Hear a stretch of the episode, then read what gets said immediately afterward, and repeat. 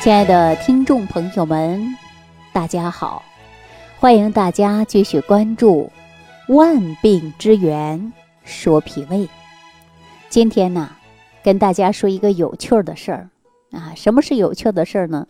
就是前几天我看到朋友圈有人发了一篇文章，题目叫做“有屁不放，屁去哪儿了？”哈，我确实是笑了半天。但是笑过之后呢，我觉得呀，这还真的是一个事儿啊，得跟大家呢说一说。首先呢，咱们看个这个“屁”字是怎么写的啊？大家看一下这个“屁”怎么写的啊？首先这个字啊，它是一个“湿”，对吧？是一个“湿”。然后呢，下边一个“比”，啊，就是“湿”指的是人的一个躯体嘛，而“比”呢，古人认为啊是等列的意思。那就是指的是两条腿儿啊。那你看这个“屁”字的解释是从哪儿来的？也就是说呀，从两条腿之间排出来的气啊，叫做是屁。那中医里呢讲的屁呀，它是属于浊气下行。我们常说排气啊，也经常会说放屁。我们经常啊会讲到这一些，是吧？而且呢，这是我们人体与生俱来的一种本能，啊，是把体内的一些废气、浊气，它会排出体外，是我们自我保护的一种现象。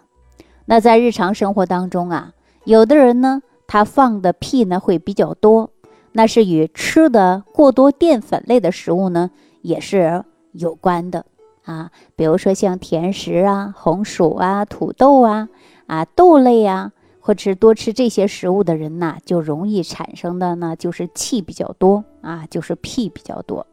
那这类的食物啊，会使肠菌产生气啊，产生这个气呢过多了，就会导致大家呀说，不停的往出排气，不停的往出排气，粪便呢也会啊加大。这个时候呢，要减少淀粉的摄取啊，然后呢增加蛋白质。啊，蛋白质呢，比如说蔬菜呀，啊，而且呢还要这个饮食平衡啊。而有的人呢，他长时间呢不放屁的话呀，就说明他健康方面呢是出了问题的。呃，刚生下孩子的不放屁，首先要检查是不是肛门发育不完全。成年人长时间不放屁，那小肚子呢慢慢会鼓起来，这就说明啊腹部会有胀气。所以说呢，要考虑啊，肛门呐、直肠啊，是不是有什么问题啊？像一些炎症啊、便秘啊、痔疮啊，对吧？首先呢，我们就需要在肛门插管排气了。所以说呢，屁多屁少啊，都是寓意着我们身体啊健康的问题，大家呢都不能忽略啊。当然了，很多人呢在公众场合呢放屁是不雅观的，也影响了自己的形象。但当时我们是排气的时候呢，是硬生生的把它憋回去了，有没有这种感觉？比如说我正在一个公众场合啊，肚子里就是有个气啊，这个气想往出排，但是呢，哎呦，那怎么办呢？排出去啊还会影响，哎呀，憋吧，就往回憋，硬生生能憋回去，是吧？我相信很多人呢。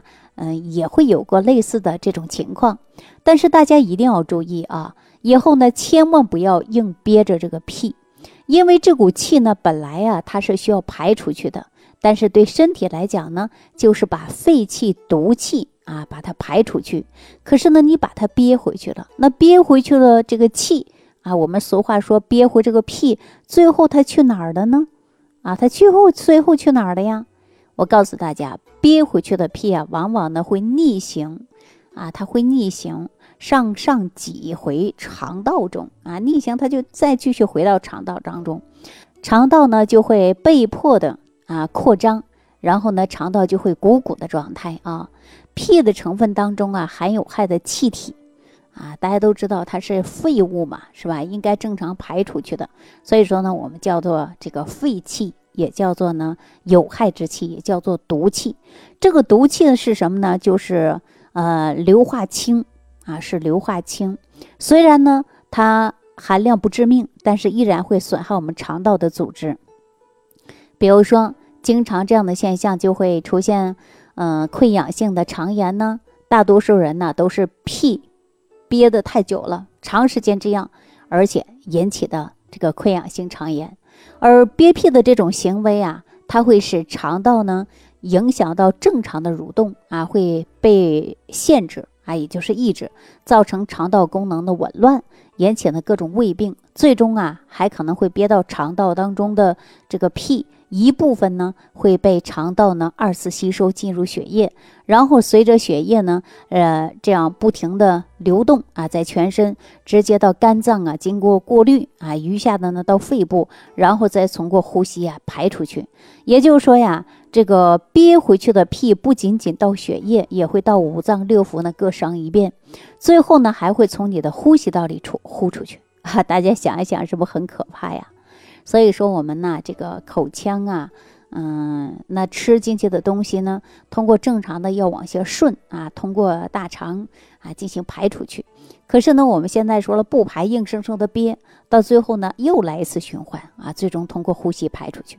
所以说大家记住了啊，如果说感觉到肚子里有这股气儿啊，你一定要想办法排出去，而千万不能憋。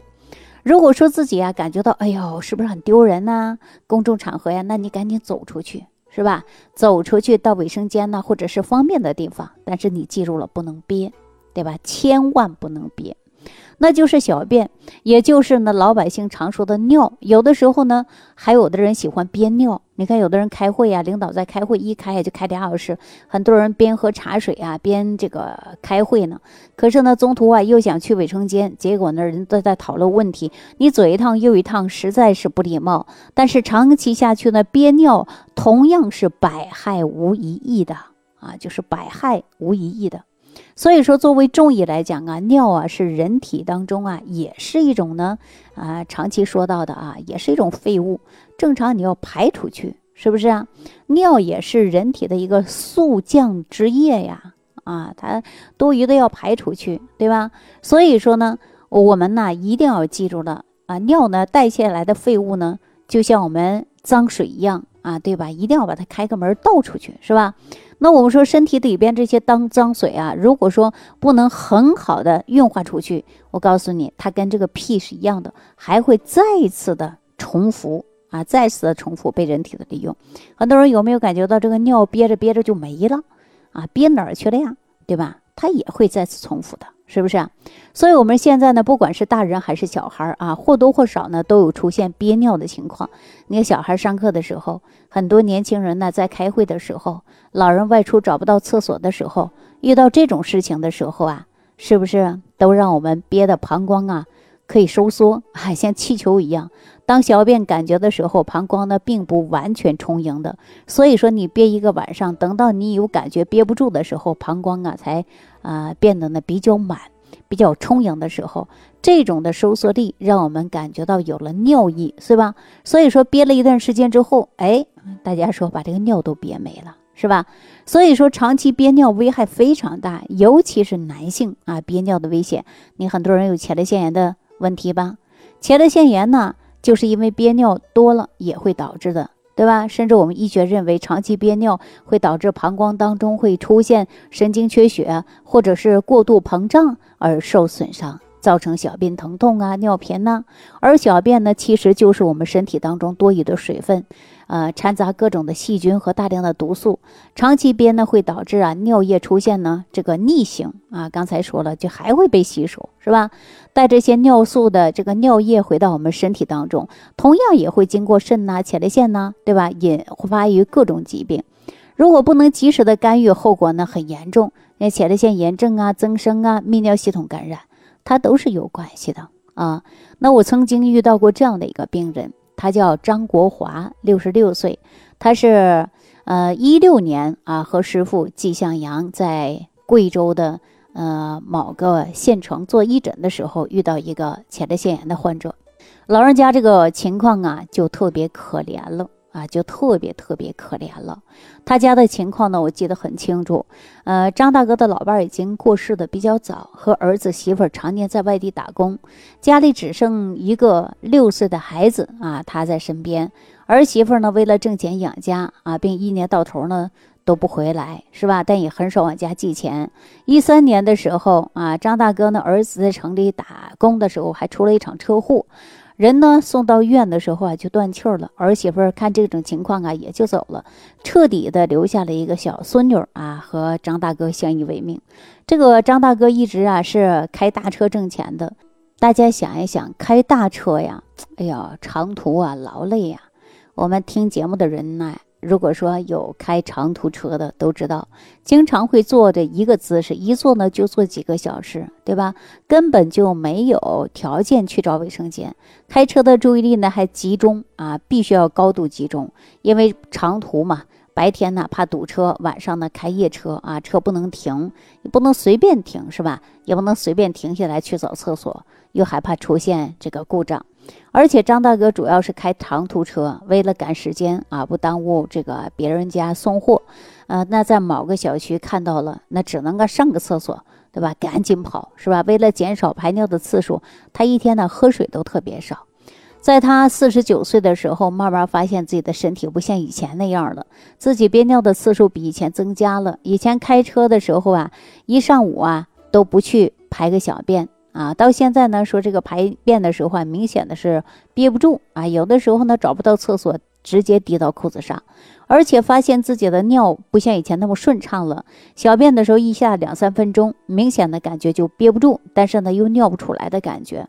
刚开始以为啊，说憋尿时间长了给憋回去了，过了几分钟。啊，但是呢，还是尿不出来。这种现象啊，又持续几年，到现在发现呢，明显的有疼痛感啊，不是特别疼，丝丝拉拉的，又痒又疼的那种感觉啊。而且呢，这个尿啊还分叉，到医院检查怎么样？说是前列腺炎。大盒药、小盒药也没少开，结果都没见好，反而呢严重了，总是感觉有尿意，但是排不出来。有时候在厕所呢一待待十几分钟，结果还是尿不出来。小肚子呢又胀又疼的啊，这尿呢也排不出来，尿呢也困难。排尿的过程中呢，越来呀越感觉费劲儿了，所以说呢越来越疼痛了。这小肚子也疼啊啊，腹部。腹股沟部位也疼啊，扎针的时候也疼，严重的时候啊就排不出来，只能下导尿管，对吧？那大家都知道这个是特别遭罪的，是不是啊？特别遭罪，插的时候呢也疼得不得了。张大哥得这个病啊，就十来年了。刚开始买点药对付着，是吧？后来严重了，前列腺增生肥大了。体检的时候呢，还有肾炎啊，下肢出现浮肿，走路都困难了。像张大哥以前得了前列腺的疾病啊，开长途车都是憋出来的，这是一大诱因呐。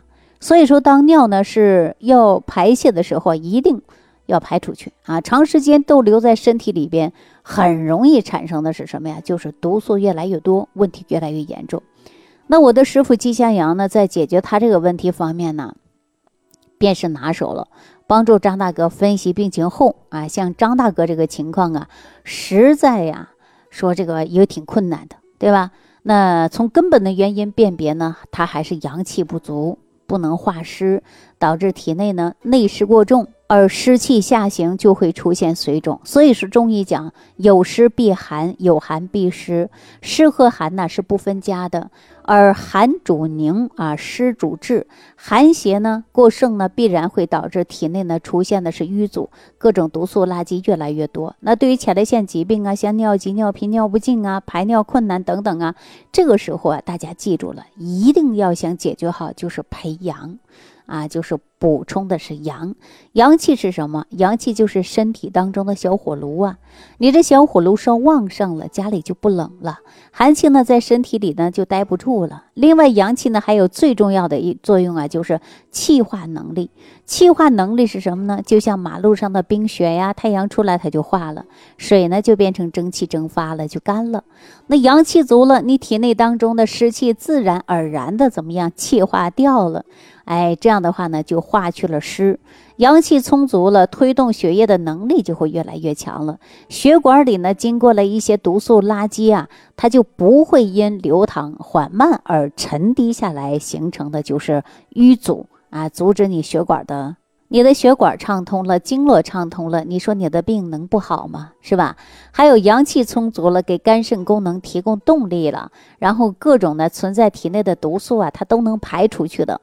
体内的毒素呢没有了，垃圾没了，身体干干净净的。大家想一想，说你能不健康吗？是不是啊？最后呢，你的阳气充足了，抵抗外邪能力呀也强了。阳气这种呢，抵御外界当中的寒气能力呢，会越来越强，也就是西医说到的免疫力。你的免疫力强了，就不容易生病了，对吧？呃，病呢治好了之后啊，就不会再犯了。那接下来呢，呃，我的师傅啊，就帮助张大哥呢调理了他的脾胃，生生阳气。那我们呢，在生活当中啊，发现张大哥呢，一次性啊。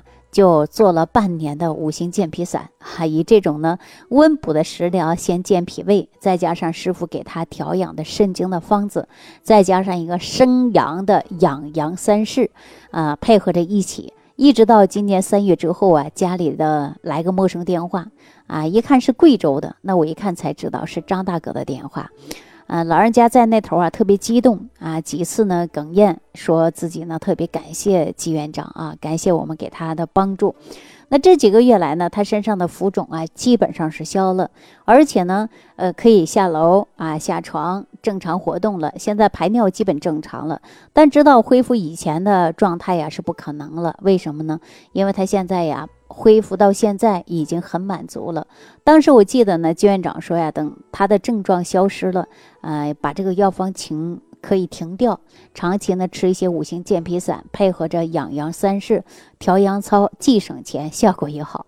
张大哥呢，现在啊就坚持在做调阳操，只要坚持下去，他的身体当中啊这团阳气之火会越来越旺，阳气会充足，就可以呢，呃，化湿。啊，化寒、化瘀、化毒，寒湿啊、淤堵啊，这些呀都会导致呢疾病的罪魁祸首啊。所以说呢，我们就没有了健康。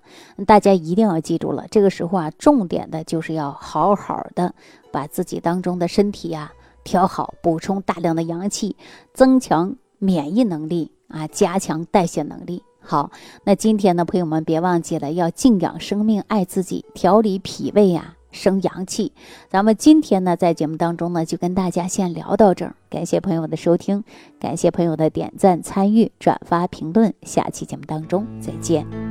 听众朋友，如想直接联系李老师，请点击屏幕下方的小黄条，或者下拉页面找到主播简介，添加公众号“李老师服务中心”，即可获得李老师食疗营养团队的专业帮助。